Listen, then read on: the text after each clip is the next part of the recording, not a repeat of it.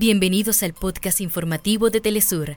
Acá te contamos los temas que son noticia el día de hoy. Comenzamos. Parlamento de Cuba aprobó los objetivos y desafíos para avanzar en la estabilización macroeconómica como parte del Plan Económico de 2024. Organizaciones sociales y políticas de Argentina rechazan el paquetazo neoliberal anunciado por el presidente Javier Milei que busca privatizar empresas públicas y atenta contra los derechos sociales. UNICEF emitió una alerta sobre la escasez de agua en la franja de Gaza al denunciar que los niños solo tienen acceso a dos litros de agua por día. Hasta acá nuestros titulares.